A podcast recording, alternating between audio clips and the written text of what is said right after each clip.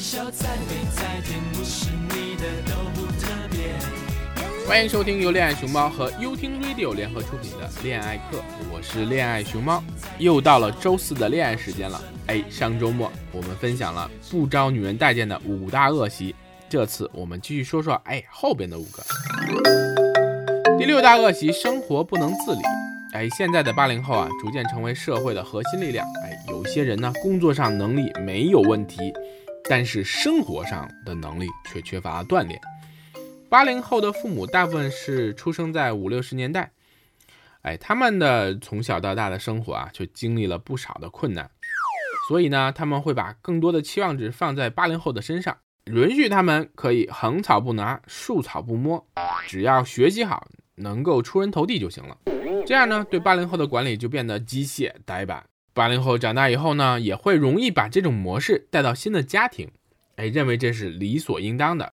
不管发生什么，做饭、洗衣服、打扫卫生，通通与老公我没有任何关系。我有个朋友就是这样，出差回家如果没有饭吃，那绝对是要咬人的节奏。也不管太太照顾孩子有多累，总之呢，就是觉得自己没有被照顾好，心里边愤愤的。他就不会想到顺道从路上带点吃的回家，甚至呢，连从外面回来给太太带礼物的意识。都很薄弱，本来是小别胜新婚的浪漫片段，哎，最后却搞成了讲道理、明是非的伦理剧。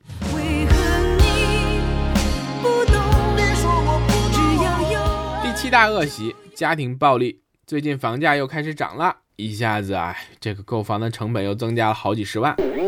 估计呢，很多人又不能帅帅的跟老板讲，世界这么大，我想去看看。生活成本的增加，工作压力也往往会往上走，人们就需要寻找一个情绪释放的通道。那么，第一默认选择就是家庭中的成员，因为啊，他们天生就觉得我家里人就应该理解我，应该包容我。哎，我们可以设想一下啊，自己酿出来的臭臭，非要按在别人的脸上，还要期待别人的同情和理解，你自己去想一想，哎，最终的结果也就只能悲剧了。不管是冷暴力还是热暴力，我们都没有办法期待通过家人来解决自己的问题。所以呢，自己掌握情绪处理的方法，跟家人建立一个有效的沟通模式是非常重要的。这也是把家暴扼杀在摇篮之中的关键。第八大恶习：说一套做一套。哎，这让我想起玩三国杀时候的内奸，表面上要保护明君，心里边却想着如何让忠臣和反贼互相抵消。最后还是要干掉明君。在亲密关系经营当中啊，最有杀伤力的就是我明明认为你在我这一边，结果一发生什么事儿，你就变成另外一边，甚至变成一个我根本就不熟悉的陌生人。这个经常发生在婆媳关系上，表面上老公对老婆百依百顺，各种疼爱有加，拍胸脯做保证，绝对怎样怎样。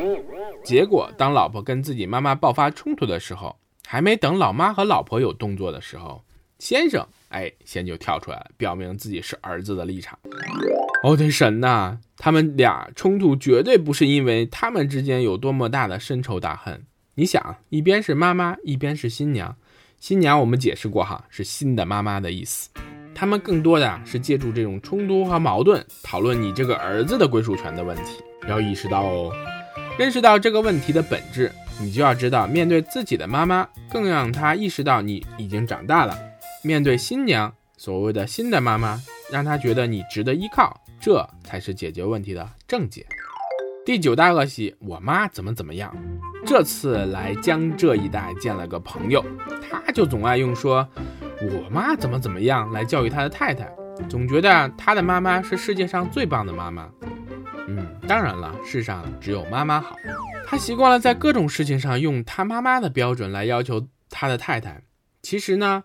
就是希望在他太太那里寻找到曾经妈妈的感觉，有话你直说嘛。然而太太这边也有自己的想法，不希望重复他妈妈那种付出的精神，希望有自己独立的生活边界。于是呢，两个人就开始在一些小事上开始较劲了。我妈怎么怎么样，更像是一种责备，不是一种激励。太太不可能从中寻找到一丝动力。反而呢，会加深夫妻之间的矛盾。与其责备，不如赞美。第十大恶习，不负责任。有人说，婚姻是恋爱的坟墓，觉得恋爱是自由的，婚姻是琐碎的、麻烦的。其实呢，婚姻可以是个大麻烦，也可以是个历练场，是一个比我们职业发展更长久的事业。在我们生命啊起起伏伏当中啊，可以去感受自己的成长和责任。在熊猫眼里，人生最大的负责就是与你爱的人组成家庭，这样不仅是对对方负责，也是对自己负责。我的老师是一个六十多岁的老先生，从他历尽沧桑的视角来看，啊，一直保持单身，在三十到四十岁。会显得非常潇洒，甚至到五十岁都可以很自在，到处去玩，到处去晒自己的朋友圈。然而到六十岁之后，才会觉得哎家的重要性，会希望能够回家，会希望家里边有个人能够陪伴自己。他也希望年轻人能够有家的意识，在年轻的时候就开始承担家庭的责任，这样到老的时候才能享受到家的幸福和温暖。我是恋爱熊猫，与你一同放下装逼的人生，拥抱逗逼的生活。更多精彩内容，请关注我的微博“恋爱熊猫”微信公众号，一起恋爱吧，练习的练哦。收听更多我的好节目，请下载优听 Radio 客户端，喜欢就订阅我吧。